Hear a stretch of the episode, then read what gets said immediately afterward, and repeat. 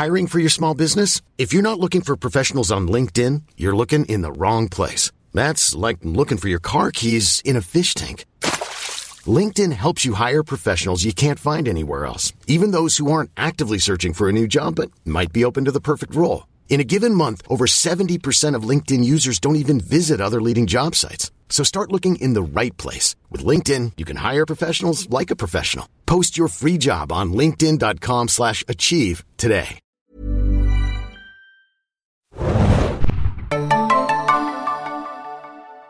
Herzlich willkommen, liebe Serienjunkies, zu einer neuen Ausgabe des Serienbiz Podcasts. Mein Name ist Hanna und heute wird es businesslastig, aber auch ein bisschen witzig, denn wir haben ein sehr ungewöhnliches Thema, sag ich mal, heute für euch vorbereitet und ähm, den lieben Adam, der heute wieder im, im Abstandsstudio mit dabei ist, hat dieses Thema, ich glaube, schon vor vier oder fünf Wochen gepitcht. Und ich glaube, wir alle waren sofort, okay, darüber müssen wir sprechen. Moin, Adam. Ahoi, hoi. Erzähl mal kurz. Das Thema der heutigen Sendung ist Young Adult versus Dad TV. Was ist das und wie kamst du darauf? Ja, wir haben jetzt schon mehrere Segen bis äh, aufgenommen zu bestimmten Streaming-Diensten, die neu dazugekommen sind. Äh, beispielsweise Disney Plus oder Apple TV. Quibi haben wir uns auch mal gewidmet, was ja auch spannend ist, weil Quibi inzwischen schon wieder nach einem Käufer sucht, aber dazu vielleicht später noch ein bisschen mehr. Und äh, bisher haben wir uns aber nicht den ganz großen Platzhirschen gewidmet und deswegen dachte ich mir, wäre es eigentlich mal an der Zeit. Und dann ist mir so ein bisschen eine Formel eingefallen, wie kann man denn eigentlich Netflix und Amazon ähm, kategorisieren. Und dann dachte ich mir, hm, was ist so in den letzten Monaten da gelaufen und insgesamt in den letzten Jahren? Und dann gibt es dann halt so ein paar Bilder, die mir in den Kopf schossen. Und es war bei Netflix Young Adult, weil viele Young Adult Serien äh, und Formate dort anlaufen. Und Dad TV, weil wenn du bei Amazon irgendwie Bock auf Bosch hast, dann bist du halt irgendwie auch im Dad TV äh, mit dabei oder Goliath oder sowas. Ähm, und einige dieser Formate sind halt wirklich sehr Dad-lastig. Also wir hatten ja auch ein bisschen gerätselt, wo landet eigentlich Yellowstone irgendwann mal und hatten eigentlich auch schon ein bisschen gehofft, dass es bei Amazon landet. Jetzt ist es doch nicht so geworden, aber das wäre auch so ein Dad-TV-Format. Ähm, vielleicht ähm, ganz kurz, kurz nur ich muss dich zur Erklärung. Ja. Genau, was, was die Dads, wenn du von Dads sprichst, dann sind das ja die Väter. Ne? Wie alt ja. würdest du denn die Zielgruppe eigentlich so kategorisieren? Ähm, ich würde schon sagen, so über 40 auf jeden Fall. Ein bisschen äh, im, im, fest im Sattel sitzend sozusagen und äh, Formate anschauend, die so ein bisschen ähm, manchmal sind sie procedural-lastig, manchmal sind sie autolastig, äh, manchmal sind sie sehr sportlastig. Das hat Amazon ja auch sehr viel im Programm. Und sowas, was so die Inter äh, Interessen der etwas älteren männlichen Zielgruppe bedient. Sowas wie ein Bosch, sowas wie ein Goliath, Lucifer ist vielleicht ein Sonderfall sogar. Das würde ich gar nicht so unter der TV fassen, aber es gibt halt solche Formate wie Grand Tour auch bei Amazon oder Fußball-Dokus ganz viele.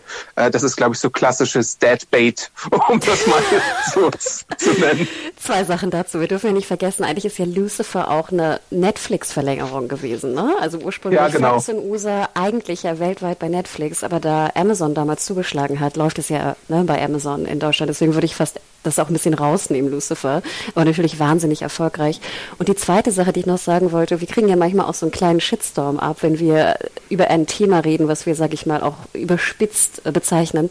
Wir meinen das ja gar nicht negativ. Also vorweg, ähm, jeder, der irgendwie Ü40 ist und sich davon angesprochen fühlt und gerne Bosch schaut, das ist wirklich auch nichts Schlechtes. Ne? Also äh, ich habe auch die erste Staffel ja. Bosch gesehen übrigens. Also ähm, wir, es klingt vielleicht immer so ein bisschen, ja, ja, nur Dad-TV und Autos und alte weiße Männer oder so aber das meinen wir wirklich nicht so. Es geht eigentlich wirklich nur darum, wie können wir überspitzt sagen, welche Zielgruppen da angesprochen werden. Und ich finde auch, dass das in den letzten Monaten und auch schon in den letzten Jahren sehr deutlich war an den Bestellungen ne? und auch an der Zuschauerschaft, die sich da so ein bisschen tummelt. Also nur vorab, also wenn ihr schon in die Tasten haut und uns an podcast.serienjunkies.de schreiben wollt, ähm, haltet euch noch einen Tick zurück. Wir meinen das wirklich eher liebevoll. Also es ist wirklich nicht böse gemeint. Und ich glaube, Adam und ich sind auch bekannterweise die größten Verfechter von Procedural-Serien, auch bei Serienjunkies junkies.de. Wir gucken ja wirklich Procedures auch immer noch ganz gern. Und das gehört ja auch zum Mix ja. irgendwie dazu. Also so viel vorweg. Puh, aber ja. Ähm, aber danke für deine, deine, ähm, deinen Einwand zu Lucifer, denn äh, was wir ja auch heute besprechen werden, sind größtenteils wirkliche Originale von beiden Anbietern. Also Lucifer ist, wie du gesagt hast, schon ein Einkauf. Aber uns geht's tatsächlich eher um die Serien, die Netflix oder Amazon Prime Video selbstständig in Auftrag geben und nicht unbedingt einkaufen. Lucifer ist mir jetzt nur eingefallen, weil es in der öffentlichen Wahrnehmung oft irgendwie so ein Leuchtturmformat von Amazon Prime ist. Aber du hast recht, Lucifer ist nur ein Einkauf. Hm, und Einkauf slash Verlängerung, ne? Also finde ich ja auch ganz interessant, ja. ne? Also doppelt, doppelt, double trouble, muss man fast äh, sagen. Wir werden auch, ähm, das ist sozusagen das Hauptthema des heutigen Podcasts, wir werden auch auf Quibi und was war das? Paramount Plus und wie sie alle heißen, auch noch zu sprechen kommen. Peacock. Peacock. Und natürlich äh, mein Lieblingsthema Gently Used und Unrenewed Serien. Das sind so zwei oh so Modewörter, die jetzt äh, vor allem in der US-Presse benutzt werden. Aber wie gesagt, zur Erklärung kommen wir später noch drauf, weil das ja wirklich auch immer mehr um sich greift. Also das sind so grob die Themen, aber natürlich werden wir wieder abweichen und äh, auch andere Dinge besprechen. Aber kommen wir nochmal dazu. Genau, wir haben ja auch schön uns Listen angeschaut und ich fand ja gerade dieses Young Adult, was du beschriebst von Netflix, finde ich, war jetzt in den letzten Monaten, fand ich extrem deutlich. Also ich hatte das Gefühl, dass fast alle größeren jetzt Serienstarts von Originals bei Netflix in dieses Schema irgendwie passte. Du hattest ja schon ein paar genannt. Ich fand ja sehr bezeichnend so diese Woche oder, oder Wochen, die kurz hintereinander äh, heraus äh, folgten, wo hier ein Cursed lief und ein Warrior Nun. Ja. Ähm, hast du in die beiden Serien mal reingeschaut vorab? Oh, äh, in die beiden jetzt nicht, aber ich habe in äh, Serien, die so ein paar Monate später oder Wochen später folgten, reingeguckt, äh, wie zum Beispiel Teenage Bounty Hunter, was mir sehr gut gefallen hat. Oder äh, im März gab es ja schon Never Have I Ever, was ja auch so ein bisschen Coming of Age, Adult-mäßig war. Aber Curse and Warrior Nun, Warrior Nun kenne ich tatsächlich so ein bisschen, weil mir die Comic-Vorlage bekannt ist, ähm, aber sonst habe ich da diesmal nicht reingeschaut. Genau, aber du hast ja die anderen Kandidaten auch äh, genannt. Outer Banks zum Beispiel fiel da auch mit rein. Und man muss ja sagen, das sind wirklich Young Adult, ist ja immer so, ich weiß gar nicht, das Thema kam ja auch hoch. Für mich war das so das erste Mal, dass ich von Young Adult wirklich hörte, so im Buch, Literaturzusammenhang. Und zwar ja. bei dem Erfolg von Hunger Games das war das erste Mal, wo ich dachte, holy shit, Young Adult ist einfach wirklich ein krass, krass florierende Branche oder Teil einer Branche, die jetzt gerade boomt. Und ich würde schätzen, so Young Adults sind halt, äh, ja, Teenager, aber sozusagen eher so, ich würde sagen 16 bis, was ist das, 24 oder so, würde ich fast sagen. Ja. Oder schon. 18, 18 bis 25, ne? Weil es müssen ja Young Adults sein. Also, ja, vielleicht ich würde die 16-, 17-Jährigen da auch mit reinnehmen. Und ich finde ja auch interessant, ich finde, es hat eine sehr krasse, auch weibliche Konnotation. Hat sie das für dich auch? Also ich packe da auch immer sehr viel weibliche Young Adults rein, weil ich glaube, die sind dann auch so krass fanig mehr so unterwegs. Äh, das soll jetzt keine Beleidigung an die äh, Jungs da draußen sein, aber ich glaube, die Mädels äh, lesen einfach mehr in dem Alter. Ähm, und deswegen würde ich dir da auch tatsächlich zustimmen, dass Young Adults Oh, und es ist ja auch so ein bisschen ein geschicktes Konstrukt von den Autoren, tatsächlich mehr auf so eine weibliche Zielgruppe ab, äh, abzielt. Also ich würde dir zustimmen, sowas wie, ich weiß nicht, ob du Twilight dazu zählen würdest, vielleicht sogar oh noch, Gott, ja. aber so Twilight und dann Hunger Games, dann gab es noch Maze Runner und Divergent, so diese Serien, da hast du auf jeden Fall recht, sind so klassisches äh, Roman Young Adult für mich, ähm, wobei ich davon auch einige selbst gelesen habe. also äh, Twilight und äh, Hunger Games hatte ich tatsächlich auch äh, viele Bände von gelesen. Ähm, und ja, es ist natürlich eine äh, ne Zielgruppe, die bisher auch beziehungsweise bis zu diesem Zeitpunkt, wo es dann im Kino heiß herging, äh, unterrepräsentiert war in bestimmten Bereichen. Und deswegen finde ich es einfach nur schlau, dass man sie angegangen ist. Und sie, sie scheinen ja dann auch äh, im Fall von Netflix äh, diejenigen zu sein, die dann auch Abos abschließen und die man davor vielleicht noch gar nicht so äh, erwischt hatte. Ich wollte gerade sagen, du sagst genau das, was ich damals auch dachte. Ich hatte immer das Gefühl, ähm, so in der Diskussion, als Netflix auf dem deutschen Markt kam, so zu 14, zu 15, da galt ja immer noch im deutschen Fernsehen unter irgendwie den Entscheidern, ja, wir müssen gar nicht mehr die 16-, 17-Jährigen erreichen, die sind sowieso schon verloren, die gucken nur damals noch irgendwie, ich weiß nicht, Snapchat und ähm, YouTube, ne? Die sind schon, Generation YouTube, die sind schon verloren. Die werden wir nie wieder kriegen mit, mit Serien. Und das finde ich absolut fatal und falsch. Und es hat sich ja auch herausgestellt, das ist komplett falsch. Auch auch eine 16-Jährige oder ein 16-Jähriger möchte auch gerne Serie schauen, aber möchte natürlich eine Serie schauen, die irgendwie äh, entweder von äh, Personen geschrieben wurde, die irgendwie noch näher an ihrem Alter dran sind oder die halt auch wirklich Themen besprechen, die sie interessieren. Und das fand ich halt so krass, dass Netflix einfach genau wie du sagst, das irgendwie auch entdeckt hat oder die haben ja auch sehr gute Trendscouts und ähnliches und haben halt gesehen, wie krass das boomt irgendwie im, äh, in den Adaptionen von Buchliteratur äh, und sie dachten, hey, das, das müssen wir auch machen und Serien wie Pretty Little Lies und Co. haben das ja bewiesen, dass, dass die Young Adults äh, und die Teenies, also die späteren Teenies, das auch, auch wirklich lieben und, und wegbingen. Kurze Klammer auch dazu. Es heißt ja auch immer, dass, glaube ich, die äh, Zielgruppe, die sehr viel schaut, und das ist, glaube ich, bekannt bei den, bei den, in der Branche, bei den Abrufen, sind halt Frauen zwischen, ich glaube, 17 und 25 oder 28, dass die wahnsinnig viel bingen. Und gerade für diese, sage ich mal, Zielgruppen auch Content zu liefern, ist natürlich eklatant wichtig. Und da hat Netflix einfach, glaube ich, wirklich gedacht, so, yay, ne, das ist unterrepräsentiert, das bringen wir. Also Respekt. Ja, es sind auch die Personen, die in Amerika vielleicht als Cord-Cutter bezeichnet werden. Vielleicht sind es sogar Leute, die noch nie einen Cord hatten, also einen Kabelanschluss äh, in dem Fall bei der ganz jungen Zielgruppe, würde ich sagen. Also ich würde äh, halt meinen, dass es äh, solche sind, die in meiner Generation vielleicht das Pro7 Nachmittagsprogramm mit so, was weiß ich, krass Klassenfahrt oder solchen Formaten äh, äh, geschaut haben und inzwischen halt direkt einfach in die Serien reingehen und da sich ihre Unterhaltung holen. Ähm, also die, die gucken dann halt lieber irgendwie eine zehnteilige Serie, als irgendwie äh, das TV anzuschalten. Und ähm, ja, die tauchen dann halt nicht in den Statistiken von den äh, TV-Messungen auf, würde ich sagen, oder halt relativ wenig auf, weil sie eben äh, eher streamen. Mhm. Und du hast ja recht, ich meine, in Deutschland, es gibt ja auch ein paar positive Zeichen. Also zum Beispiel jetzt ja gerade wieder begonnen die, äh, ich glaube, fünfte oder sechste Staffel von Druck, ne, der deutschen Adaption von Scam. Und das finde ich ja immer erstaunlich. Also da hat ja Funk auch das Angebot der öffentlich-rechtlichen äh, ja wirklich auch einen guten Job gemacht, da eine Serie zu adaptieren, die wirklich auch eine ganz, ganz neue und sehr junge und, und fanlastige Zielgruppe erwischt. Ähm, aber da, wie gesagt, merkt man auch wieder, dass das einfach, dass die unterrepräsentiert sind im normalen Fernsehen. Ne? Und dass die dann irgendwie natürlich trotzdem gerne Serien gucken und dies dann woanders tun. Also interesting. Aber lass uns gerade noch mal ganz kurz die Serien durchgehen, oder? Damit wir unsere Theorien ja auch ein bisschen untermauern können. Also jetzt gerade ähm, in, äh, in diesem Jahr, also 2020, wir hatten ja schon erwähnten Outer Banks, ne? wir hatten erwähnten Warrior Nun, ein Cursed. Biohackers würde ich fast auch noch mit reinziehen ähm, auch ein deutsches Pendant, ein Beispiel dafür. Klar können, also wie gesagt, wir sagen ja nicht, dass Ältere das nicht schauen können, aber es ist, sage ich mal, doch einen stärkeren Fokus hat auf eine jüngere äh, Zielgruppe. Ähm, Never Have I Ever würde ich auch eigentlich damit zuzählen. Ja, auf jeden Fall. Ja? Und es gibt auch immer, das, ich habe jetzt nur so ein paar von den größeren Netflix-Serien äh, aufgeschrieben, weil man darf ja auch nicht vergessen, dass es tatsächlich so ein paar Serien gibt, die wir vielleicht auch gar nicht auf dem Schirm haben, die äh, vielleicht nicht unbedingt aus den USA oder Deutschland stammen, sondern auch mal so äh, spanischsprachige Serien oder was aus Italien. Also Elite zum Beispiel ist ja auch sehr beliebt, lief ja schon drei Staffeln lang. Absolut. Ähm, oder ja. Also solche Formate sind da ja auch sehr gefragt oder einfach Sachen, die man vielleicht gar nicht so auf dem Schirm hat.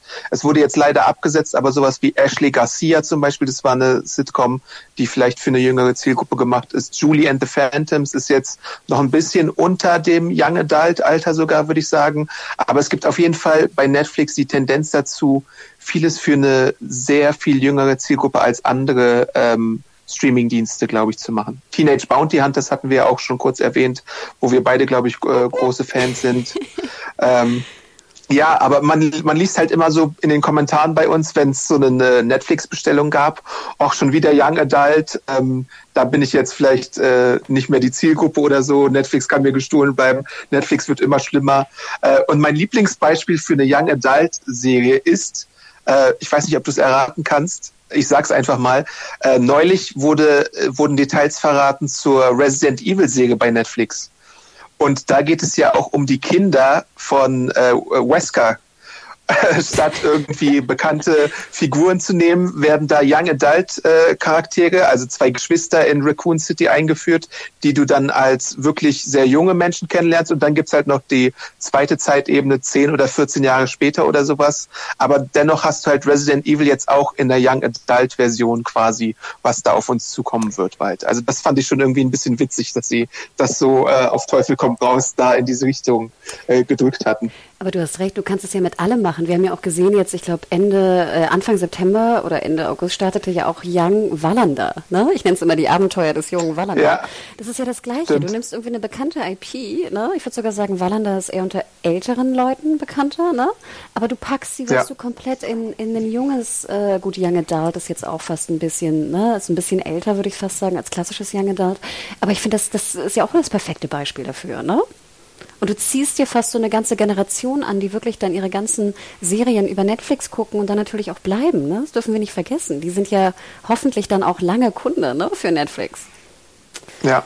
Also wirklich, wirklich, wirklich spannend. Jetzt schauen wir uns das mal im Vergleich an zu Amazon Prime Video. Da gab es ja auch ein paar Young Adult Versuche in den letzten Monaten.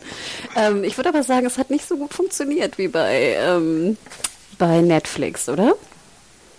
Ja, also es gab äh, vordergründig die Serie Alex Rider. Das ist eine bereits einmal äh, umgesetzte äh, Romanverfilmung. Ich glaube, in Deutschland hatte die jetzt nicht so den allergrößten Hype. Und sonst hat äh, Amazon halt wirklich eher so, man, man muss ja auch dazu sagen, wenn man sich mal so die ähm, äh, die Neuheiten anschaut der beiden Anbieter pro Monat, dann siehst du so die ellenlange Liste von äh, Netflix, die dann irgendwie so zwei, drei DIN A4 Seiten lang ist. Und wenn du Glück hast, hast du dann bei äh, Prime Video dann so eine Seite, wobei so fünf Serien, zwei Dokus dabei sind und der Rest ist irgendwie Filme. Ähm, das spricht ja auch schon mal eine deutliche Sprache, finde ich. Also wir, wir äh, können ja vielleicht auch mal so die Zahlen noch dazu sagen. Netflix hat weltweit 193 Millionen zahlende Mitglieder gerade. Bei Amazon Prime Video sind es 150 Millionen äh, Kunden, äh, einfach nur damit wir die Größenordnung haben. Aber es ist halt dennoch ein ziemlich weiter Abstand zwischen den beiden, so was einfach die Contentmengen angeht. Also das muss man ja auch immer sagen. Und während wir bei ähm, bei Netflix halt irgendwie so äh, ein halbes Dutzend Young Adult Serien hatten, äh, ist es bei ähm, Amazon ein bisschen weniger tatsächlich. Also man könnte vielleicht Utopia jetzt äh, zählen, je nachdem, wie sie es aufziehen, äh, dass es so ein bisschen in die Richtung geht. Aber eigentlich war das Original jetzt auch nicht äh, so. Nur haben wir halt trotzdem jugendliche Protagonisten hier drin. Und sonst naja, gab es halt zum Beispiel eine Serie wie El Presidente über den FIFA-Korruptionsskandal oder irgendwie Hunters, was halt doch eher in Richtung der TV geht, in meinen Augen. Oder The Boys halt. Wobei du bei The Boys halt wirklich auch äh, noch eine jüngere Zielgruppe hast, würde ich sagen. Aber so, so ein bisschen auch Dude-TV. Wenn es denn nicht der TV ist, dann ist es Dude-TV. Also ich bin ja auch großer Fan von, von uh, The Boys. Aber du hast natürlich absolut recht. Erstmal ist die Serie ab 18, ne? Also sag ich mal, die, äh, je nachdem, wie wir es definieren, aber die ganz Jungen sind da ja schon mal, sag ich mal, offiziell zumindest raus. Und du hast recht, es ist ja schon eine sehr dudige ähm, Serie, ne? Obwohl ich finde, sie, sie geht, fällt so ein bisschen aus dem, aus dem klassischen Dad-TV raus bei Amazon, ne? Wir sind jetzt auch in der zweiten ja, Staffel. Das stimmt. Ähm, aber du hast natürlich recht, auch die anderen Serien, die da gekommen sind. Ähm, ich finde ja ganz interessant, das müssen wir vielleicht auch vor, vorweg sagen. Jetzt werden natürlich viele auch sagen und denken, das stimmt natürlich, dass das ja auch unterschiedliche ähm, Produkte sind, die da angeboten werden. Netflix lebt ja ne, vom Streaming, so, so, du brauchst Abonnenten, du musst ein Wachstum liefern, ne, du musst deine, deine Shareholders irgendwie glücklich machen, du musst deine Schulden hoffentlich irgendwann ab, äh, abarbeiten. Ähm, das ist ja das sozusagen das klassische, einfachere, sage ich mal, Businessmodell von einem Netflix. Und ein Amazon ist ja, wie wir alle wissen, ja eigentlich ein Versandhandel. Das dürfen wir ja nicht vergessen, dass ja auch bei Amazon das meiste Geld nicht mit Amazon Prime Video verdient wird. Ähm, und dass natürlich dann, sage ich mal, der Content-Druck, da wirklich irgendwie jeden Monat, ich weiß nicht, 20 neue äh, große IPs rauszuballern oder 10, weniger groß ist, sag ich mal, weil äh, das Jahresabo von Amazon Prime wird man ja nicht kündigen, nur weil es einen schwachen Monat gibt, so ungefähr. Und wie du schon gesagt hast, ich ja. finde ja, dass die Filmauswahl auch immer ganz gut ist eigentlich und besser eigentlich auch, als was bei Netflix drin ist, zumindest was die Einkäufe angeht. Netflix pusht natürlich alles auf Original Content ne, und liefert da auch, sage ich mal, eher ein spitzeres, trashigeres, jüngeres Publikum, ne, was ja auch okay ist. Also ist das ja stimmt. auch erfolgreich. Ne? Ähm, aber das nur so, so viel dazu. Deswegen ist natürlich immer so der Vergleich ein bisschen schwierig, gerade was die Content-Mengen angeht. Aber du hast natürlich absolut recht. Also ich finde auch das Prime Video, was da so jetzt äh, in den letzten Monaten rauskam und was auch für dieses Jahr noch angesetzt ist, gerade an Original Productions, fand ich war schon ziemlich dünn. Und wir sprechen ja noch, sage ich mal, vor Corona im Sinne von die ganzen Produktionen, die auf Eis liegen. Das, dieser Effekt kommt ja erst noch. Ne? Also eigentlich kommen jetzt ja noch die Serien, ja. die noch, die noch fertig produziert wurden im besten Falle. Und dass jetzt schon, sage ich mal, das Feld so dünn ist bei Amazon Prime, ist natürlich krass, wenn wir wissen, dass sozusagen in Q1, Q2, 2020, 2021 natürlich die volle Welle der, der nicht mehr produzierten Serien zu spüren ist, in dem kaum noch Content kommt. Ja, das, das wird noch sehr interessant zu sehen sein, auf jeden Fall. Und was du eben noch erwähnt hattest, die Filme bei Amazon, ähm, die unterstreichen auch so ein bisschen die Young Adult Mentalität, weil ähm, bei Netflix. Äh, bei Netflix Netflix, sorry, äh, genau, weil du hast eine, du hast zum einen äh, eine sehr eine Rettung des äh, romantischen Comedy-Genres, würde ich sagen, weil kaum jemand im Kino produziert noch romantische Comedies im Moment. Aber Netflix haut da eine nach dem anderen raus, hat so Fortsetzungen von The Kissing Booth oder von All the Boys uh, I I've never Wie heißt kissed, das? I've kissed before. genau, diese, diese Reihe zum Beispiel. Und du hast dann auch noch so ein paar andere trashige äh, Reihen, die Fortsetzungen bekommen. Du hast sehr viel solchen Content da bei Netflix auf jeden Fall. Und gefühlt auch irgendwie alle alle zwei Wochen wahrscheinlich einen neuen und äh, die meisten von den Filmen habe ich habe ich persönlich nicht gesehen, aber wenn ich meine Nichte frage, äh, hast du The Kissing Booth 2 gesehen, dann sagt sie mir ja dreimal. ähm, also so ist es dann tatsächlich. Ne? Ähm, da gibt es eine große Fanschar da draußen, die mit mit der man vielleicht selber nicht so in Kontakt ist, aber äh, die sorgt ja dann dafür, dass direkt irgendwie Kissing Booth 2 und 3 am Stück gedreht wird, einfach weil es dann läuft und weil es ein, äh, ein Selbstläufer quasi für Netflix ist. Ähm, und in dem Bereich sind sie dann auch sehr viel mehr äh, dabei als jetzt in Amazon, die, glaube ich, tatsächlich in den USA eher so ein bisschen sich auf den Festivals umgesehen haben und dann da so ein bisschen finanziell Unterstützer sind oder sich mal was einkaufen, aber selbst im Filmbereich relativ wenig noch produzieren. Stimmt, du hast absolut recht. Also jetzt zu Amazon, diese Amazon Studios, ne, das ist ja auch eher so ein bisschen, so ein bisschen arzi-fazi, ne, so ein bisschen, wenn ich es jetzt mal böse und überspitzt äh, nenne, ja. was ich ja auch gut finde. Also das ist ja wirklich eher, bei den Filmen bin ich ja, sage ich mal, in Amazon Prime Video sehr viel näher, weil das eher die Filme sind, die ich schaue. Netflix, finde ich, macht da ja auch so einen Mix rein, ne? Dann tun sie so einen Charlie Kaufman tun sie rein, ne? Ähm, sie, sie holen ja auch große Regisseure, die dann irgendwie einen Film bringen hier. Ähm, Sorkin und Fincher und mhm.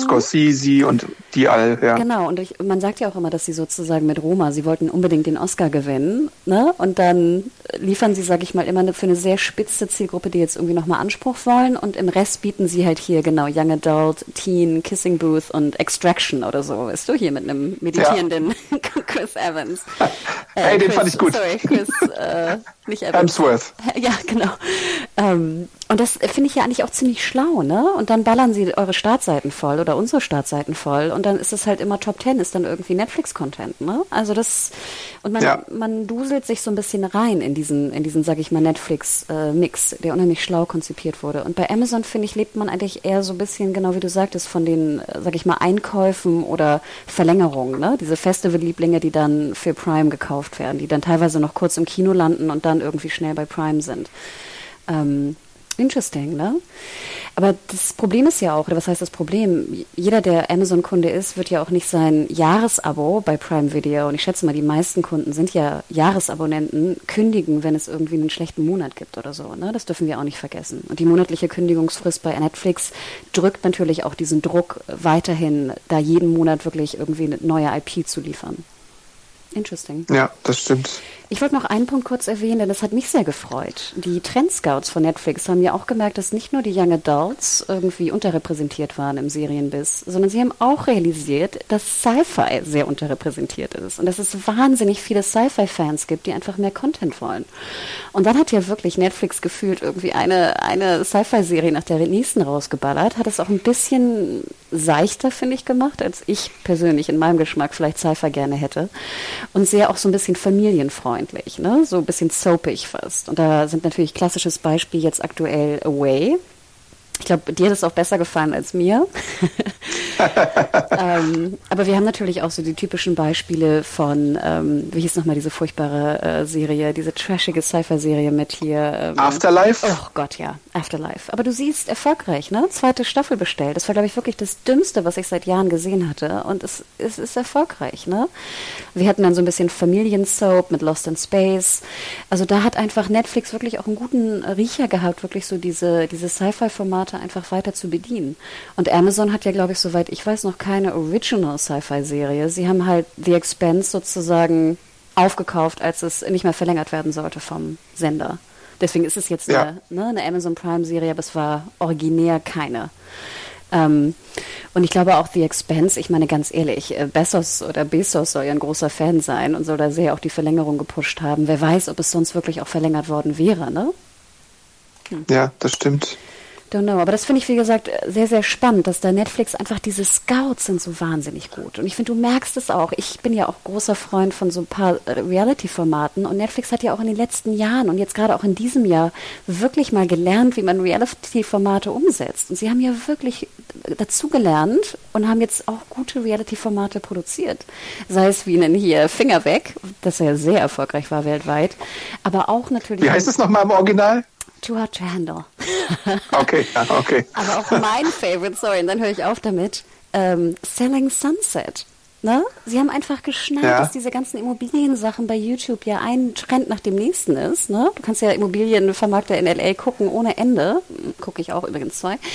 Und daraus haben sie einfach eine Reality-Show gebastelt. Und es ist super erfolgreich. In Deutschland weniger, weil ich glaube, wir Deutsche mit solchen US-Reality-Formaten weniger anfangen können. Aber weltweit, Selling Sunset, super. Und das finde ich nämlich ganz interessant, dass Netflix wirklich einfach schnallt, was die Leute gerne gucken wollen und das dann irgendwie in so ein Serien- oder, oder Format für Netflix pressen. Genius. Und du hast recht, ich meine, Amazon ja, ich macht dann mehr ja. so Auto und Fußball. Ich frage mich nur, warum es äh, in Deutschland bisher immer noch nicht the äh, Great British Bake Off gibt, äh, was ja international auch in den USA äh, irgendwie relativ beliebt ist. In Deutschland haben wir jetzt das große Backen bei Sat 1, aber äh, ich verstehe da nicht ganz, warum sie nicht einfach auch mal versuchen, die britische Variante hier anzubieten. Ob es da vielleicht irgendwie rechte Probleme gibt, man weiß es ja nicht, aber bisher haben sie es halt noch nicht gemacht. Ich, Und hast du nicht auch mal dieses Format gesehen über die Blumen? Wie hieß es? ich nenne es ja immer Flower Fights, aber ich glaube, das heißt irgendwie anders. The Great Big Fight of Flowers oder irgendwie so. Aber ich finde Flower Fights ja. einen besseren Titel. Das war ja ein britisches Format. Ne? War es ein Brit ich glaube, es war ein britisches Format, ja. Ähm, ich Ach so, okay.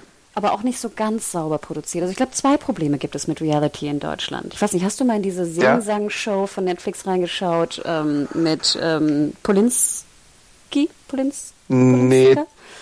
Grauenhaft, nee, nee. Adam. Grauenhaft.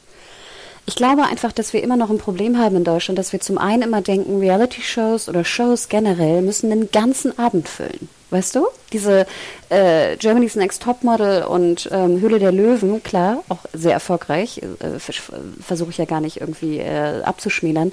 Aber das sind ja immer so drei Stunden Formate. Und ich glaube, dass, dass ja, ich weiß auch gar nicht, wo diese, wo, wo dieser Trend herkommt, weil ich glaube, das ist erst so in den letzten äh, mit mit Raab würde ich sagen, ist es entstanden. Also als äh, Stefan Raab seine Events aufgezogen hat, was weiß ich, Autoball WM oder VOG WM und wie sie alle heißen, Eurovision Song Contest äh, oder Bundesvision Song Contest. Ich glaube, damit ging es dann los, weil früher in den 90ern, 2000ern hattest du auf RTL Traumhochzeit 100.000 Mark Show, die waren so 90 Minuten, lass es vielleicht mal zwei Stunden gewesen sein. Aber seit Raab ist es halt wirklich so bei Pro7 Sat1 Produktion auch äh, dazu übergegangen, auch mit Joko und Klaas, dass es wirklich so drei, vier, sechs Stunden Formate teilweise wirklich im äh, Extremfall geworden ist. Ähm, und da hast du recht, dass, dass man auch bei Vox jetzt ein bisschen dazu übergegangen ist, Höhle der Löwen, Kitchen Impossible ähm, und sowas, äh, in, ein bisschen in die längere Richtung zu gehen. Wobei ich Kitchen Impossible und äh, Höhle der Löwen ja auch äh, weiterhin sehr gerne schaue zum Beispiel.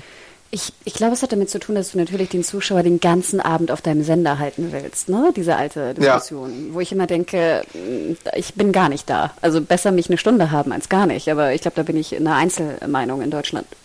Aber ich glaube, das ist so ein bisschen das Problem, dass, glaube ich, die Deutschen halt immer gewohnt sind, genau wie du sagst, ich werde so drei Stunden, werde ich jetzt irgendwie zugeballert mit, mit Content und es geht den ganzen Abend und ich wechsle den Kanal nicht. Und ich glaube, diese Reality-Formate wie die britischen und die amerikanischen, die wir erwähnt hatten, sind halt wirklich einstündige Formate, ne? Oder wie du sagtest, maximal 90 Minuten. Und die funktionieren äh, meiner Meinung nach, haben ein viel besseres Tempo und auch ein aktuelleres Tempo für eine jüngere Zielgruppe. Ganz ehrlich, wenn ich Hülle der Löwen gucke, es ist mir zu langsam, Adam. Also das wäre wirklich ein Moment, wo ich gerne so eine 1,5-fach oder zweifache Geschwindigkeit hätte. Denn ein Shark Tank ist, ist ein Drittel so lang. Und, und da ist mehr drin. Da ist mehr Content drin in ein Drittel der Sendung. Ja, da würde ich auf jeden Fall zustimmen bei dem Vergleich, ja, das stimmt. Ähm, aber ja, interesting. Ich überlege gerade, ähm, haben wir noch was? Ich würde jetzt einmal noch mal kurz zu den Amazon-Serien kommen. Ich habe nämlich auch so eine schöne Liste ähm, ausgedruckt, wo es um die Original Productions ging, die da gekommen sind. Wir hatten hier schon ein paar genannt. Wir hatten, glaube ich, hier einen, einen Bosch. Ich meine, Man in the High Castle, ich weiß gar nicht, würde ich gar nicht so Dead TV ich nennen. Aber ein Gold. Nicht? Nö, oder? Findest du? Naja, schon. Hat, hat ein bisschen was Historisches, hat ein bisschen was äh, so, so ein bisschen was wäre wenn mäßiges. Ich fand, ich fand schon, dass das ein, so ein bisschen Vorläufer auf jeden Fall war, wobei ich Goliath und Bosch da noch mehr äh, drin sehen würde. Stimmt, selbst ein Romanovs, ne, würde ich da auch mit reintun, ne, von Wiener. Ja. Too Old to Die Young. ähm, aber natürlich gibt es auch also andere Sachen. Ne? Also nicht, dass ihr denkt, das ist alles nur Dad TV. Also hier sind auch schöne Beispiele drin, zum Beispiel ähm, äh, Carnival Road zum Beispiel würde ich da eigentlich nicht mit reinnehmen oder ein Homecoming. Ne? Da sind immer noch tolle Produktionen, die natürlich einen ganz anderen ähm, Fokus haben. Ähm, aber auch zum Beispiel, ich fand es sehr bedeutsam auch bei den Comedy-Serien. Also hier die beiden ersten, die genannt wurden, sind natürlich Betters ne? und Alpha House. Und ich finde, das waren ja auch sehr männlich konnotierte äh, Serien. Im Unterschied dazu natürlich im Comedy-Bereich die Klassiker, die wir ja auch sehr geliebt haben, wie ein Transparent oder ein Mozart in the Jungle, ne? die ja auch äh, komplett anders waren. One Mississippi. Das war ja noch so diese alte, ähm, sehr nischige Arzi-Fazi ähm, Bestellungen von Amazon, was sie ja jahrelang wirklich auch fantastisch gemacht haben und jetzt irgendwie ja. abgesägt haben. Ein bisschen schon, ja man hat manchmal so den Eindruck, als wüsste Amazon im Moment nicht, wo sie stehen und als würde man sich neu orientieren. Äh, und äh, das, das, deswegen sieht man halt auch wirklich, äh, wie wir schon erwähnt haben, maximal so zwei bis drei äh, neue Amazon Original Produktionen im Monat, während es bei Netflix halt wirklich manchmal so jede Woche eine sind oder manchmal sogar drei irgendwie am Freitag oder sowas. Dann aber auch aus vielen verschiedenen Ländern. Man, man kann vielleicht auch sagen, dass Netflix insgesamt schon internationaler aufgestellt ist muss man ja, glaube ich, schon sagen. Also da kommt es halt nicht immer aus den USA oder sowas, sondern halt auch mal aus Lateinamerika, aus Südafrika gibt es ja jetzt auch Produktionen teilweise. Äh, in Korea und im asiatischen Raum hat man viel investiert. Also äh, alleine da ist Netflix schon mal sehr viel internationaler aufgestellt. Ähm, ja, ja, auch fantastisch. K-Pop, ne? Trend einfach erkannt und dann wahnsinnig viele hier Korean Soaps eingekauft, ne? Super. Und das funktioniert ja perfekt bei, bei Netflix. Genau wie Anime, ne? Auch gemerkt, shit, da ist eine krasse Zielgruppe, die noch nicht so ganz bedient ist und nicht ganz happy ist. Also bedienen wir sie. Ne? Ja. Ich wollte noch ein paar erwähnen bei Amazon, weil es gibt ja, finde ich, so ein bisschen auch den Trend dazu, dass sie, glaube ich, selber geschnallt haben, dass sie auch ein bisschen mehr vielleicht weibliche Autorinnen äh, ins Boot holen müssen. Denn sie haben ja auch Overall-Deals abgeschlossen mit äh, einer Phoebe Waller-Bridge, ne, Autorin auch von Fleabag, oder einer Kate ähm, Puri, glaube ich, heißt sie, sorry, wenn ich sie falsch ausspreche, von ähm, Undone und äh, Bojack. Und auch hier zum Beispiel Marvelous Mrs. Maisel, ne? Auch ein Upload, fand ich, waren ja Modern Love, würde ich sagen, waren ja auch eher Anti-Dad-TV. Ja, das stimmt. Die habe ich auch alle äh, dann äh, lieber geguckt als die Dad-TV-Serien. ich glaube, du bist sogar. Also ich bin, ich bin sehr gespannt, wie es bei Andan zum Beispiel weitergeht. Die Serie habe ich sehr, sehr gerne äh, geschaut. Upload habe ich auch gerne geschaut bei Amazon. Ähm, also da sind schon so ein paar Programmfarben auf jeden Fall auch bei, die nicht so ganz ins Dad-TV-Schema passen, aber ähm, sie sind halt ein bisschen seltener, würde ich fast sagen. Ich finde ja auch noch einen Punkt, den man dazu erwähnen kann, weil ich fand, das war schon eine krasse News, als es irgendwie, glaube ich, so im Mai äh, diesen Jahres bekannt wurde. Ich finde, Ein gutes Beispiel dafür, dass Amazon auch ein bisschen dünn aufgestellt ist, was den Content angeht, war ja auch die Entscheidung, die zweite Staffel von The Boys ähm, im Hulu-Modell auszustrahlen. Also erst drei Folgen und dann wöchentlich. Und wir haben ja auch gemerkt, äh, sage ich mal auch bei der Community bei uns und auch generell im Netz, dass es nicht so gut ankam. Interesting. Würdest du das auch als Begründung sehen im Sinne von, dass sie Content mehr strecken wollten? Ja, das, das war so mein allererster Gedanke, dass, dass man so im Amazon Headquarter saß und sich dachte, shit, wir haben jetzt gar nicht so viel, äh, können wir die Boys wirklich irgendwie jetzt auf einmal raushauen, weil dann im nächsten Monat ist vielleicht gar nicht mehr so viel in der Pipeline. So wirkt diese Entscheidung zumindest auf mich. Ich finde es eigentlich relativ schlau, dass du ähm, dass, dass du somit, äh, ich bin ja sowieso ein Fan davon, von der wöchentlichen Ausstrahlung bei manchen Formaten, weil du dann einfach mehr davon hast. Du hast auch tatsächlich, ich sehe im Netz auf jeden Fall mehr Diskussion jetzt zu The Boys, als ich es, glaube ich, vorher gesehen habe. Also auf jeden Fall eine langgestrecktere Diskussion. Wir hatten es ja auch bei Mandalorian äh, bei Disney Plus, dass, dass da äh, dann äh, länger Memes zum Beispiel ähm, gewirkt hatten und mehr darüber diskutiert wurde, als jetzt, wenn es irgendwie äh, komplett an einem Stück äh, rausgehauen worden wäre. Und ich bin äh, ich, ich finde diese Entscheidung gut, aber ich glaube, wir hatten im Vorgespräch auch schon gesagt, ähm, es ist halt ein bisschen befremdlich, dass in der zweiten Staffel passiert ist und dass man es nicht mit einer Serie probiert hat äh, in der ersten Staffel. Aber gleichzeitig sieht man ja auch, dass Boys, glaube ich, eines der äh, Flaggschiffe gerade bei Amazon ist, was so die Beliebtheit angeht, würde ich mal vermuten äh, was die Originals angeht. Und deswegen kann ich es nachvollziehen, dass man es so gemacht hat. Ob es jetzt gut kommuniziert wurde, ist halt eine andere mhm. Frage, weil wir bei Serienjunkies haben es halt berichtet, aber ich glaube, als ich dann so durch Twitter gegangen bin, da haben die meisten gar nicht gemerkt, wie jetzt gibt es nur drei Folgen und dann, wo ist denn der Rest? Das hat man, glaube ich, nicht ganz äh, so toll kommuniziert.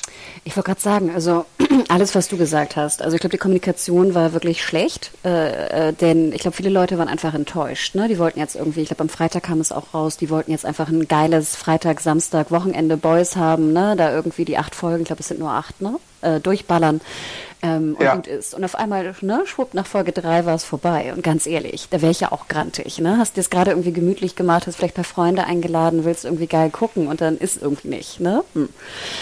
Andere Geschichte, ich glaube auch genau wie du sagtest, die Entscheidung, das zur zweiten Staffel zu machen, war halt fatal. Weil ich denke, gerade bei den Einkäufen bei Netflix, wie einen ähm, Better Call Saul oder einen Snowpiercer, glaube ich, hat dieses wöchentliche Format ja super funktioniert. Ne? Oder hier einen Disco es ist jetzt nicht unsere ja. liebste Serie, aber ich glaube, es funktioniert wirklich, weil die Leute wissen, okay, es ist wöchentlich. Viele, glaube ich, verstehen nicht ganz, warum es wöchentlich ist, wegen Einkauf und nicht Netflix Original, obwohl es so gebrandet ist. Ist ja auch ein bisschen verwirrend in ja. der Kommunikation. Aber ich glaube wirklich, dass diese Entscheidung, das in der zweiten Staffel zu machen und gerade Hulu-mäßig, also gerade dieses drei dann wöchentlich, was wir ja lieben im Format, war, glaube ich, die falsche Entscheidung. Hätte man es gleich wöchentlich gemacht in der zweiten Staffel, also ne, jetzt nur eine Folge Boys, nächste Woche wieder, glaube ich, wäre die Akzeptanz höher gewesen. Ist meine Theorie. Mhm. Man muss es halt wirklich, glaube ich, auf den Diensten sehr transparent zeigen. Also ich glaube, Netflix macht das auch, wenn sie zum Beispiel bei Riverdale haben, was ja auch wöchentlich gezeigt wird, dann steht da wöchentlich eine neue Folge oder bei mhm. den genannten Serien von dir, Better Call Saul, Snowpiercer, sowas in die Richtung. Es ist natürlich auch immer so ein, so ein, so ein bisschen ein Risiko, weil äh, auch so ein, so ein äh, Kanal wie Stars Play zum Beispiel, da ist mir gestern aufgefallen, High Fidelity läuft gar nicht im Binge-Format, sondern läuft äh, wöchentlich mit einer Folge. Und das wurde uns so vorher zum Beispiel auch nicht kommuniziert. Und dann können wir es so auch nicht an die Leser weitergeben, wenn das so ist. Deswegen muss man da irgendwie noch eine Strategie finden, um das besser mitzuteilen, würde ich sagen. Und manchmal ist es halt wirklich frustrierend für dich als Zuschauer, wenn du, wenn du irgendwie eine Staffel erwartest und es dann wöchentlich kommt, weil manchmal sind es halt Einkäufe, manchmal sind es halt Originale und dann kannst du nicht so astrein unterscheiden, was jetzt auf dich zukommt. Ähm, ja. Stimmt. Es ist so ein bisschen wie wenn du irgendwie äh, eine Flasche Bier neben dir stehen hast und du trinkst draus und auf einmal merkst du, das ist die Sprite-Flasche. Ne? Du hast eine andere Erwartungshaltung und dann schmeckt es auf einmal ganz komisch. ja. ähm, nee, stimmt. Ja, interesting. Ja, ganz ehrlich, diese Starsplay-Entscheidung habe ich überhaupt nicht verstanden. Aber die Serie ist ja auch schon komplett da, ne? Und ist ja auch schon älter, sag ich mal, ja. von diesem Jahr. Und gerade ist jetzt ja auch nicht das Flaggschiff-Format, würde ich es mal nennen, von Starsplay interna ja. international. Also strange. Ähm, aber gut, ich meine, wir, ne, wir, wir müssen diese Entscheidung ja Gott sei Dank nicht fällen. Aber ich glaube, das war's. Würdest du sagen, noch vielleicht die abschließende Frage zu Young Adult versus Dad TV? Glaubst du, obwohl ich wir haben es eigentlich schon ganz gut ähm, abgeleitet. Ich glaube ja, dass äh, Amazon sich ein bisschen wegorientieren wird von der TV, weil ich glaube, sie selber auch gemerkt haben, gerade auch in Deutschland mit Fußball, dass sie da irgendwie nicht so viel ziehen können dass sie sich so ein bisschen auch weiblicher aufstellen oder vielleicht der TV und Young Adult weiblich, ne, durch die, durch die Overall Deals machen werden. Ich glaube, Netflix wird mit der Strategie komplett weiterfahren, denn ich glaube, das ist sehr erfolgreich und wird so erstmal bleiben. Glaubst du das auch oder hast du eine andere Meinung? Also ich würde es, wenn ich, wenn ich äh, um die Top 3 Plätze streite als Streaming-Anbieter, würde ich mich immer bereit aufstellen. Das, deswegen ist die Netflix-Taktik, glaube ich, eine ziemlich gute. Du musst und Netflix versucht ja auch immer, den kleinsten gemeinsamen Nenner zu finden. Also einfach Formate, die super spitz sind und dann alles abzudecken. Also wie so eine Spinne, die ihr Netz ausspinnt und dann jeden fangen möchte, damit du für jeden was bietest. Dann kannst du halt ultra spezifisch sein und irgendwie, was weiß ich, die Leute äh, fangen, die gerade Kopfgeldjäger in den Südstaaten Amerikas wollen, die christlich geprägt sind. Und dann hast du eine, eine Serie für die da. Oder wenn du äh, Fans von Hexenserien Aus Venezuela hast, dann hast du da auch eine Serie für die da. Ähm, so, sowas hat Netflix ja für jeden äh, für jede mögliche Zielgruppe. Und ich glaube, Amazon, wenn sie ernsthafte Bestrebungen haben, äh, weiterhin äh, dauerhaft Platz zwei zu bleiben, äh, dann müssten sie in so eine Richtung auch gehen, dass sie einfach irgendwie noch mehr Allrounder werden, dass sie mehr Genres abdecken, dass sie äh, wirklich auch mehr Stimmen irgendwie einbringen und ähm, das irgendwie dann umsetzen. Äh, bevor, bevor du gleich dazu noch eingehst, wir wollten noch das Thema Gently Used und Unrenewed äh, besprechen. stimmt, stimmt, stimmt. Aber du hast, ja, ich denke immer nur bei Amazon, genau wie du sagtest, das ist, glaube ich, eine, eine, gute, eine gute Strategie, aber auch ähm, ist es Amazon nicht auch relativ wurscht? Denn ich glaube immer noch, du hast natürlich recht, Netflix braucht ja immer die Neukunden. Ne? Deswegen in der Spinne im Netz, wenn sie dann, wenn du dich jetzt für, was war das, lateinamerikanische Hexenserien aus Venezuela interessierst, wenn du deswegen abonnierst und vielleicht dranbleibst, haben sie schon gewonnen ne, damit. Aber bei Prime ja. ist es doch, Prime Video, ich glaube, das ist Netflix, äh, es ist Amazon ja relativ wurscht, oder? Also nicht wurscht, das ist jetzt überspitzt wieder und übertrieben von mir gesagt, aber es ist ja Sie wollen ja, dass du Prime hast, um, schätze ich mal, Pakete zu kriegen, weißt du? Ja, das ist halt der große Unterschied. Ne? Die einen sind der Online-Versand beziehungsweise ein Versandhaus plus Webhosting und sowas, plus dann halt diese, dieses kleine Bonus-Video. Und Netflix hat halt nur wirklich die Content-Maschine hinter sich. Eine ziemlich große Content-Maschine, eine Content-Maschine, die wenn, wenn, wenn du alle aktuellen Serien, glaube ich, nur die gerade noch laufen, auf äh, DIN A4-Seiten abdrucken würdest, hättest du vier DIN A4-Seiten und dann hast du noch nicht mal die abgesetzten dabei. Also du hast wirklich so unfassbar viel Content bei Netflix, allein was den Serieninhalt angeht. Das ist schon, äh, das, das hat man ja auch vorher noch nie gesehen. Wenn du, Netflix hat wahrscheinlich aktuell mehr laufende Serien als die US-Networks zusammen also die fünf großen, würde ich sagen. Und es war ja mal ganz anders, so vom Kräfteverhältnis her. Das ist ja schon so ein mind-blowing Fact, finde ich irgendwo, ähm, dass du kaum noch nachkommst irgendwie, wenn du auch nur ansatzweise alles gucken wollen würdest, dass du es gar nicht schaffen könntest. Und deswegen kann ich nämlich auch diese Strategie von Amazon verstehen. Deswegen glaube ich, haben sie ja auch die Rechte von Herr der Ringe gekauft, ne? Weil sie genau wissen, sie brauchen ja. eigentlich nur eine Bombast-Serie, wo irgendwie ganz viel Aufmerksamkeit drauf ist und dann reicht das schon, weißt du?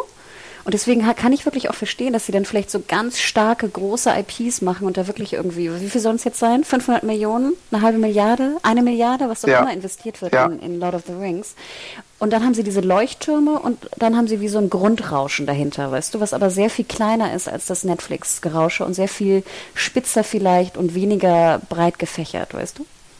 Also so glaube ich, werden ja. sie, das werden sie weiterspielen, glaube ich, weil das funktioniert ja. Interesting. Aber genau, kommen wir zu den, meinen Lieblingsworten. Also gently used. Ich glaube, das kam im Zusammenhang mit Swamp Thing, meine ich, hoch, oder? War das Swamp Thing? Es war irgendeine CW-Superhelden-Serie. Ich meine. Ach so, ja, genau. Was? Genau, weil das ich glaube schon, weil äh, The CW wird ja jetzt im Herbst wegen der Covid-19-Krise ähm, beispielsweise Swamp Thing zeigen, aber auch äh, andere Serien, die sie von Fremdanbietern gekauft haben. Äh, Tell Me a Story zum Beispiel von CBS All Access. Und äh, Fox zeigt dann zum Beispiel jetzt auch seit seit oder im September solche Serien wie LA's Files oder bei NBC läuft äh, dann auch noch ein kanadisches Format. Also das ist einfach jetzt eine Notwendigkeit, weil die Formate, die sie sonst zeigen würden, nicht fertig geworden sind für den normalen äh, Season-Start Ende September, Anfang Oktober. Und dann haben die halt in der US-Presse teilweise ihren PR-Bullshit losgelassen und dann das Wort gently used serious oder Content äh, äh, kreiert und äh, ja, uns herrliche Lacher beschert damit. Ja, aber das hat immer so einen komischen, leicht versauten äh, Touch, finde ich. Ich weiß nicht, vielleicht ist es auch nur mein Dirty Mind, aber ich finde, es klingt grauenhaft. Gently used klingt ganz merkwürdig. Ähm, aber ja, du hast natürlich recht. Also Serien, die schon mal gelaufen sind, aber vielleicht auf Sendern äh, mit einer kleineren Zielgruppe und vielleicht mit nicht so viel Buzz und Erfolg. Und dass die jetzt natürlich wieder für, für sage ich mal, die äh, vor allem äh, Network-Sender äh, in der Prime dann auch interessant werden könnten wegen Covid-19. Und ich denke mal auch, das wird sich das wird weiter ja zunehmen. Also wenn wir jetzt wirklich in Januar, Februar, März, also Q1 21 kommen, wird ja, wie gesagt, die Produktionslage noch ange, also noch weniger Nachschub in der Pipe sein, sodass ich das aber auch insgesamt gar nicht so schlecht finde, oder? Also ich finde, das ist jetzt nichts Negatives. Ich glaube, wir haben uns einfach nur sehr lustig gemacht über diese Wortwahl.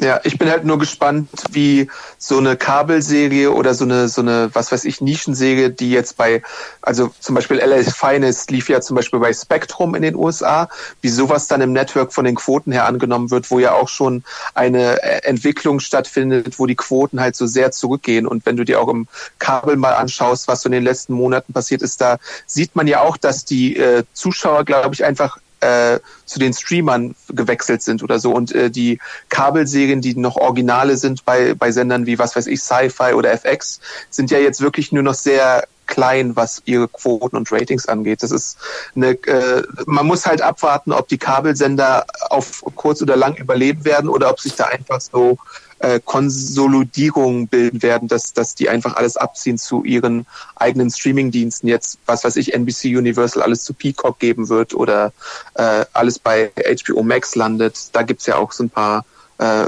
Fusionen und so. Also ich glaube ja, dass deswegen glaube ich, dieses Gently Use natürlich sehr eine sehr schlaue Strategie ist, weil sie ja auch billig Content kriegen. Ne? Sie müssen ja jetzt nicht, ich weiß ja nicht, was ein LA Finest gekostet hat, ähm, aber lass es irgendwie 10, 20 Millionen gewesen sein irgendwo in der Range. Sie werden es ja jetzt, vielleicht werden sie 4 Millionen dafür zahlen oder so, I don't know, vielleicht 5. Also es ist ja, sage ich mal, billiger Content, den sie auch mit einer weniger großen Zielgruppe weiterhin vermarkten können. Und ich meine, die meisten Network-Serien leben ja von Werbung weiterhin. Peacock ist ja auch wieder so, so, ein Twitter-Modell. Ne? Du hast ja wieder so eine free-werbefinanzierte äh, Version und ich glaube, selbst in der Paid-Version gibt es auch teilweise Werbung. Und ich glaube, dass das eigentlich eine ziemlich schlaue Strategie war, wirklich günstig Content zu kriegen, die trotzdem mit einer Werbevermarktung in einer kleineren Reichweite immer noch funktioniert und Gewinn abwirft. Und spannend ist jetzt auch zum Beispiel, CBS wird ja auch ähm, die erste Staffel von äh, Star Trek Discovery zeigen. Ähm, und damit macht man ja dann direkt auch Werbung für CBS All Access beziehungsweise Paramount Plus, wenn es dann äh, den Relaunch gibt 2021. Und dann kann man ja da Aufmerksamkeit auf die nächste Discovery-Staffel lenken zum Beispiel. Ob das aufgeht, muss ich auch noch zeigen. Absolut. Also ich finde ich finde es ganz interessant, was da passiert. Ne? Du, hast, du hast es gesagt, ein Peacock angeblich ja ne, 15 Millionen registrierte Nutzer. Wir dürfen nicht vergessen, es ist ja wie gesagt nicht nur Paid, sondern auch Free-Modell, wie so ein bisschen so ein Catch-up-Ding, ne? wo du dann auch deine, deine ja. Serien und Sendungen schauen kannst, die du dann vielleicht auf NBC linear nicht gesehen hast. Aber es ist interessant, ne? wie sich der Markt wirklich jetzt, sage ich mal, aufgesplittert hat. Aber ich denke, durch diese Twitter-Finanzierung von, von Werbung und äh, Subscription ist es gar nicht so unschlau, meiner Meinung nach. Also ich glaube, die werden sich noch einen Tick länger halten. Man hat ja früher immer gesagt, die Konsolidierung, die Marktkonsolidierung wird schon 2019 kommen.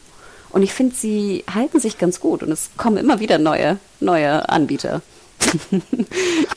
Eine kleine Frage dazu. Ähm, denkst du eigentlich, das ist jetzt eine vielleicht zu weit fassende Frage. Glaubst du, dass Peacock bzw. NBC Universal irgendwann die weltweite Marke sein wird, die dann Sky ersetzt, oder glaubst du, dazu wird es nicht kommen? Super interessante Frage. Also klar, wir haben es ja, glaube ich, schon öfter erwähnt, ne? Peacock, Sky gehören ja beide zu Comcast. Ich hoffe, ich verwechsel jetzt nichts, ne?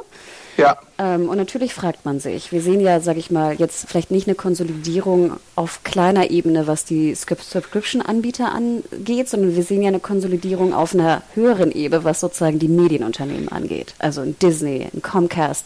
Das ist ja eine ganz krasse Entwicklung, die wir da sehen und eine sehr meiner Meinung nach auch gefährlicher, aber das ist ein anderes Thema.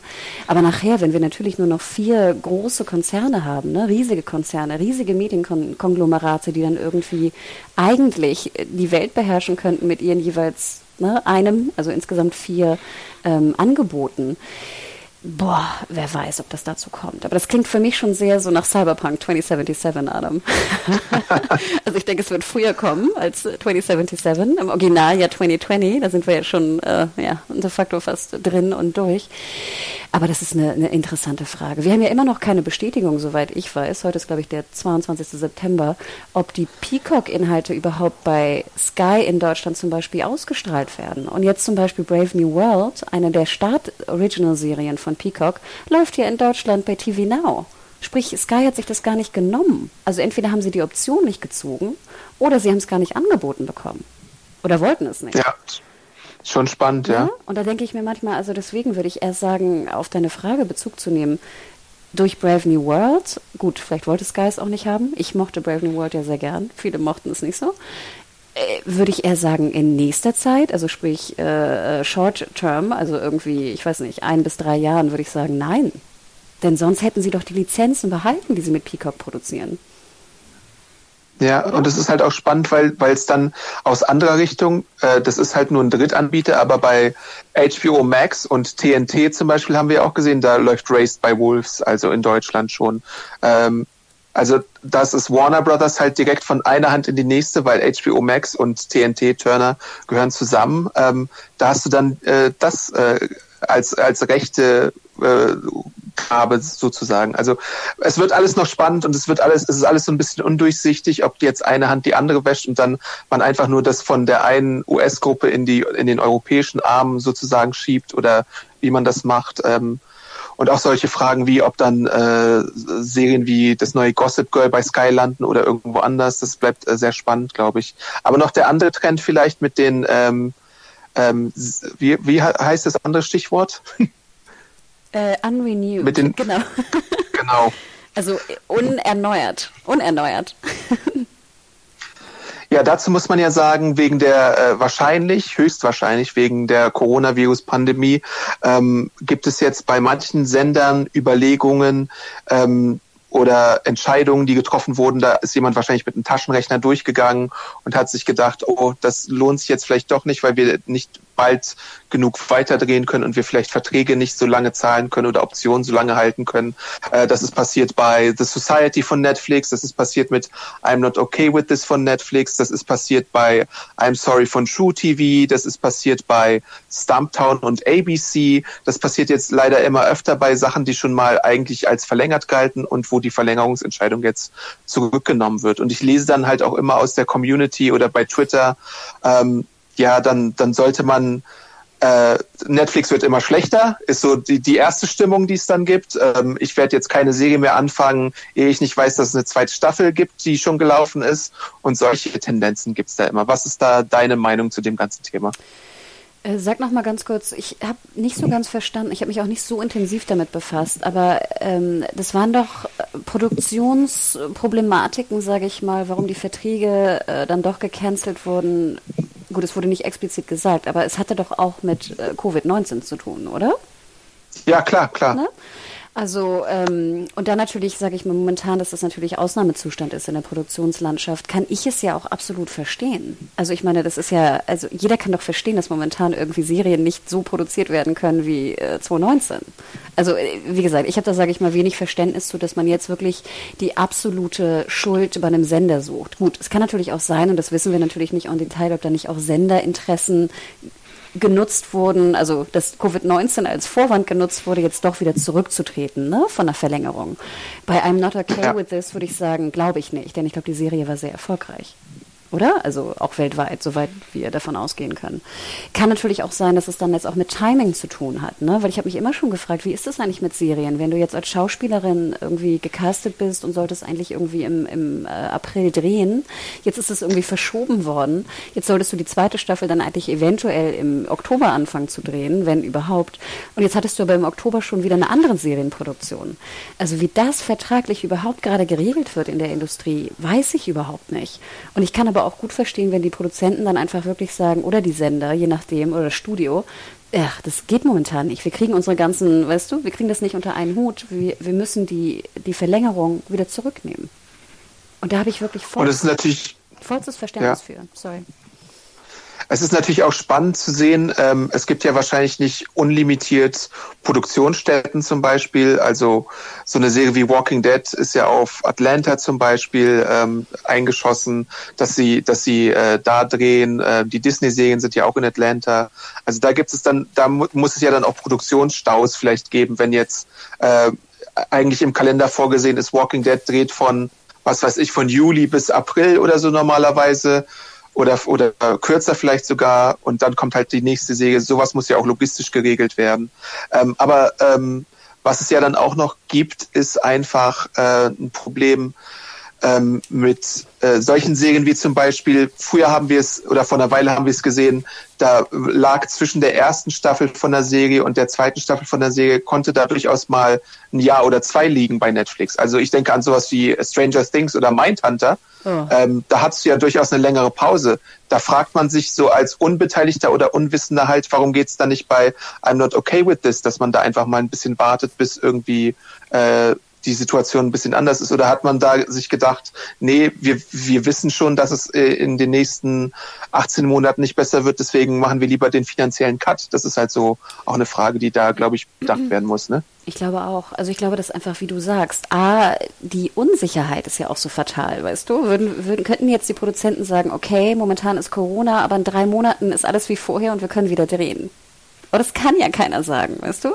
Und ich meine, so wie, wie sich USA vor allem entwickelt in, den, in, den, in der jetzigen Zeit, heißt das ja vielleicht, dass da sechs Monate lang nichts gedreht werden kann oder neun oder 18, wie du sagst. Und ich glaube, um zurückzugehen auf das, was du anfangs sagtest, genau, es gab ja dann wirklich, soweit ich das aus der Branche auch mitbekommen hatte und auch gelesen hatte, dass wirklich so im Juli, ne, dann auch wirklich, äh, als hier wieder alles so ein bisschen aufging, dass es da wirklich auch einen Boom gab in Deutschland. Also gerade was Potsdam angeht, gerade auch was Tschechien anging. Also gut, UK so ein bisschen in Klammern, ne, aber da wird ja generell viel mehr auch produziert produziert, aber dass natürlich auf einmal Europa, dass die ganzen Produktionen von Filmen und Serien auf einmal dachten so, holy shit, wir müssen jetzt irgendwie unseren Content produzieren, wir gehen nach Europa ne, weil es sicherer ist äh, für ja. ähm, in der Pandemie.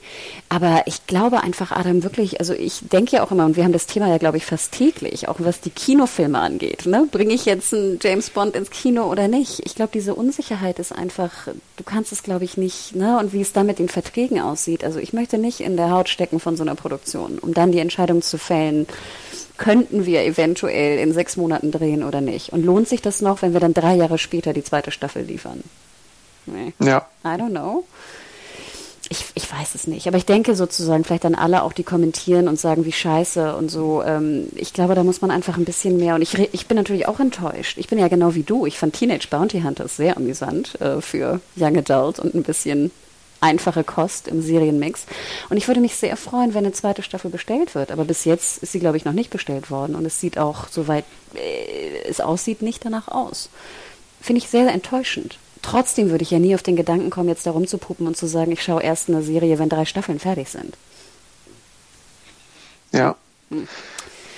Tja, aber dann kommen wir noch zu unserem letzten Thema, glaube ich. Denn wie immer müssen wir beide ja auch über Quibi reden.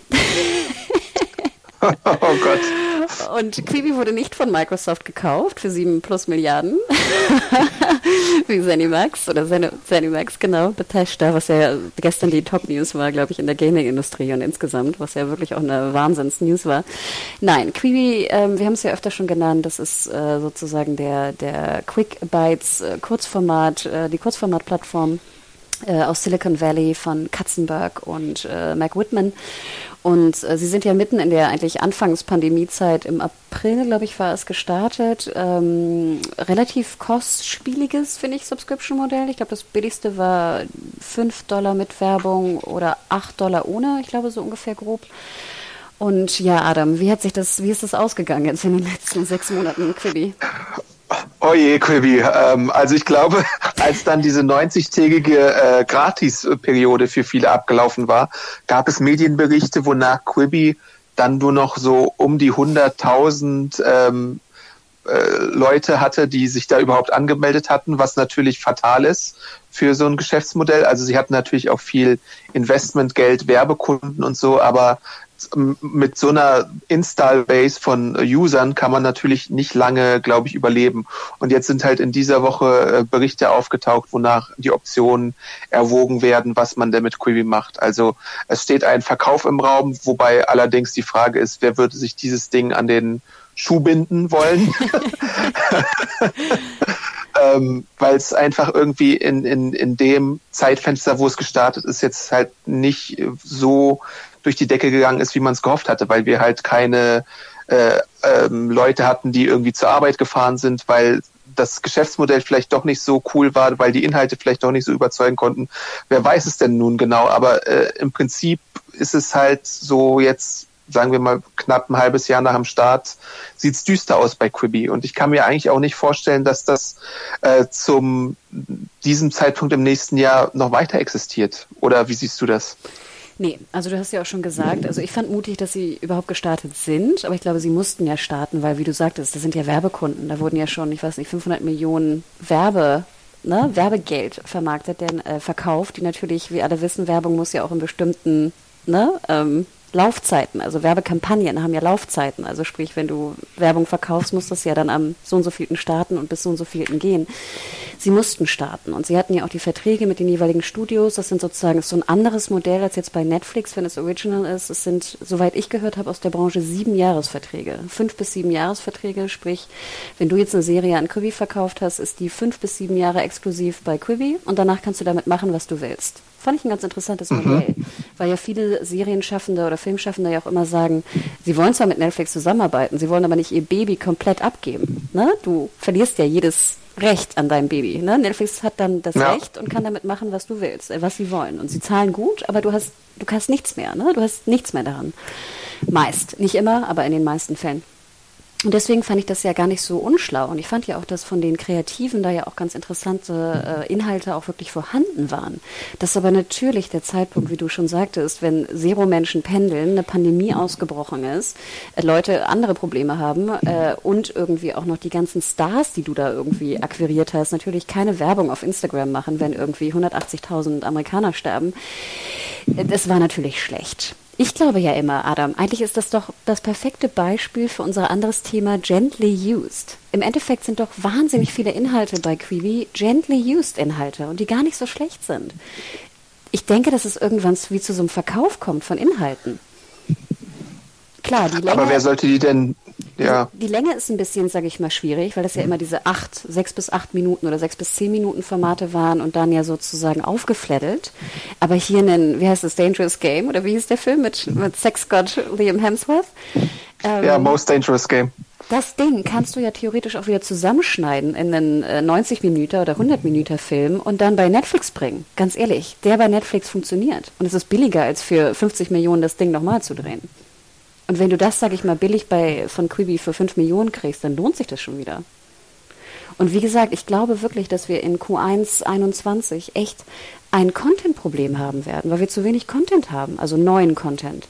Und das glaube ich dann, sage ich mal, so gently used Formate ähm, durchaus gut gebrauchbar sind, wenn die Zeit jetzt, sage ich mal, so weitergeht.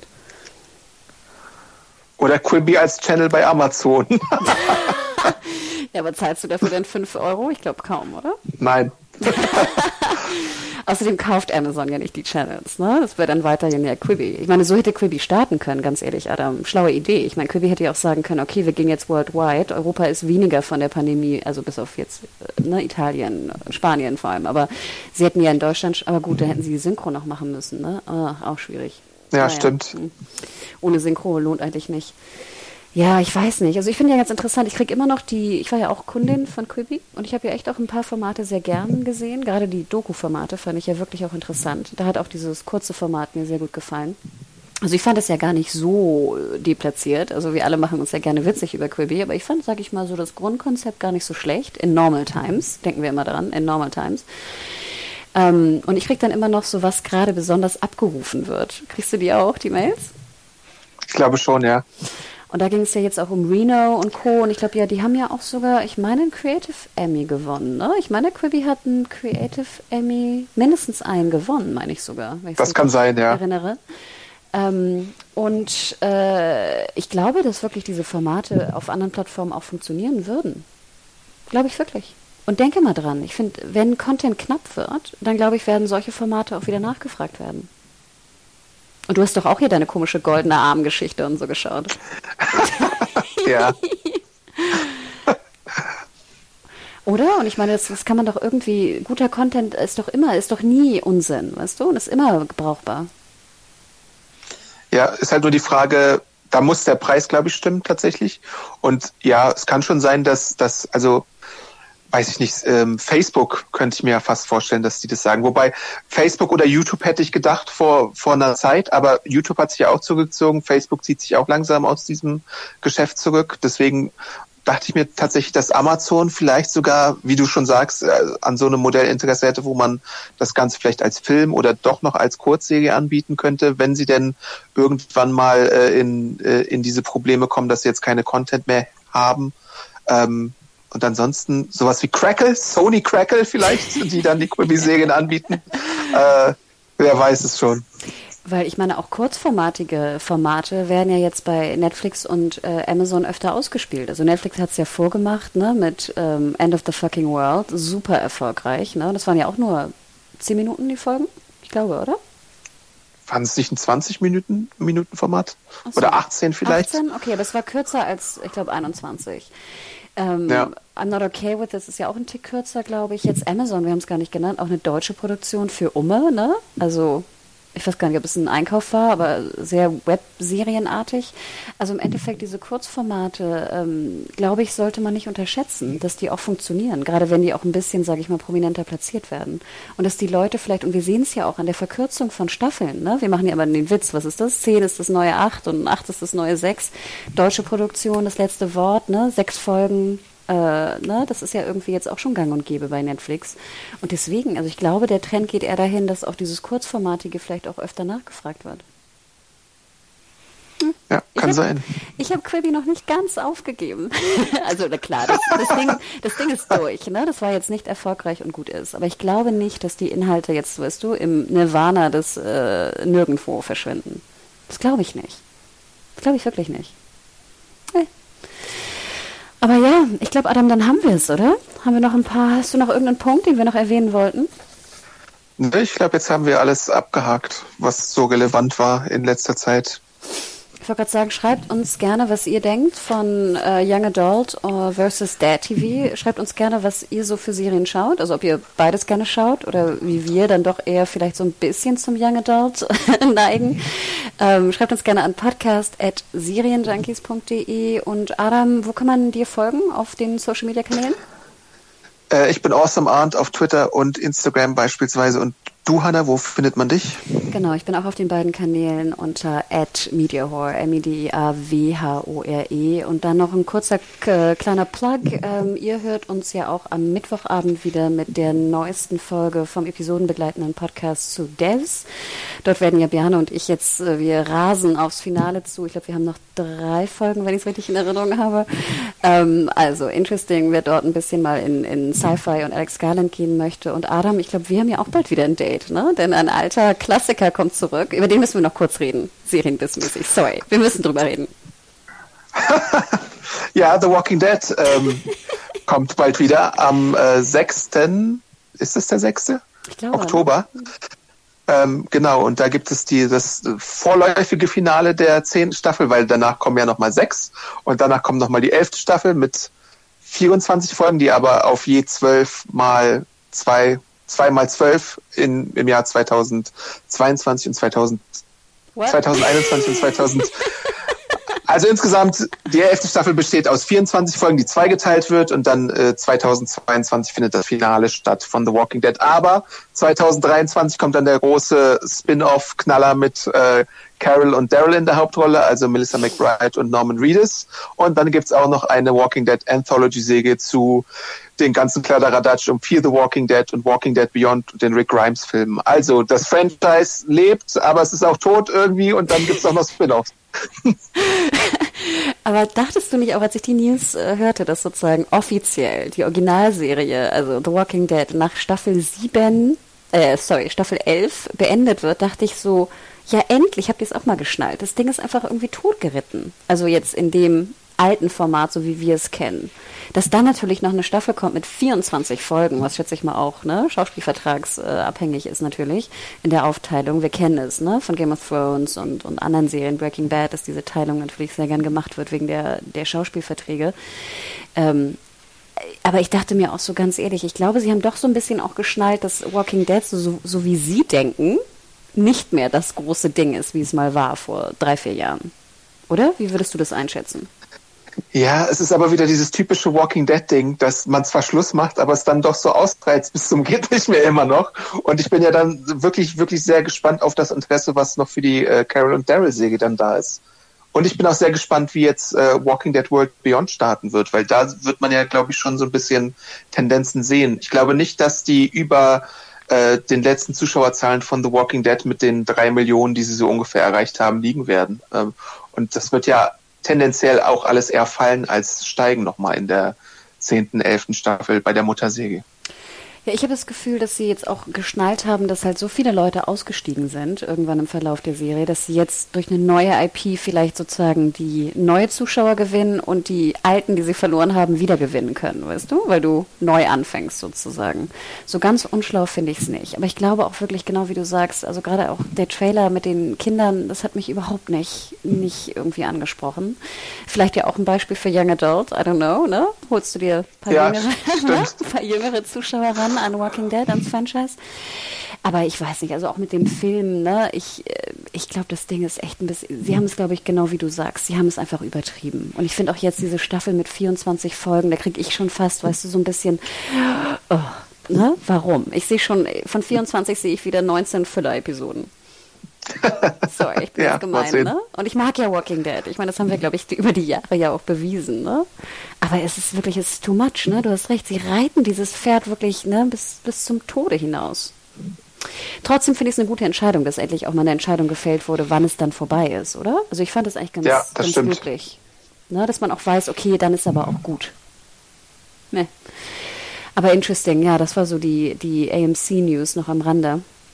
Aber genau, deswegen, ihr könnt uns dann also auch wieder hören. Wir werden das Finale nachholen. Ich weiß überhaupt nicht mehr, was passiert ist in der letzten Staffel. ich muss oh da, glaube ich, unseren Podcast auch nochmal nachhören. Aber ich freue mich jetzt schon drauf. Und deswegen, also schreibt uns, äh, folgt uns äh, Social Media, überlegt über Dad TV und äh, Young Adult nach und schreibt uns gerne eure Meinung dazu. Und dann hören wir uns hoffentlich ganz bald wieder. Adam. Ja. Äh, auf Wiedersehen. Bis bald. Spätestens zu Walking Dead. Genau.